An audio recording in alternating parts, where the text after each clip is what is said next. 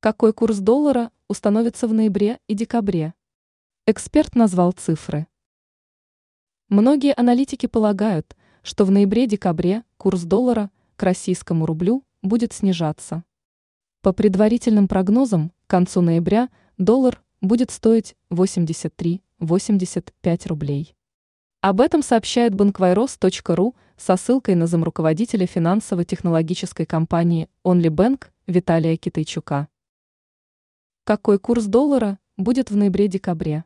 Как рассказал Китайчук, большинство российских аналитиков прогнозируют укрепление рубля на фоне подорожания экспортируемых из России товаров и сложной ситуации на глобальном нефтяном рынке, где цены будут расти.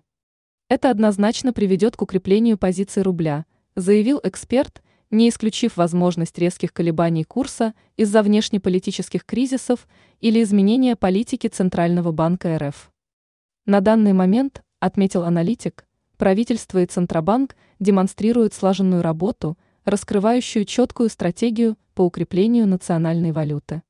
По предварительным прогнозам, курс доллара к рублю к концу ноября составляет 83-85 рублей, а евро – 90-92 рубля, озвучил цифры Китайчук.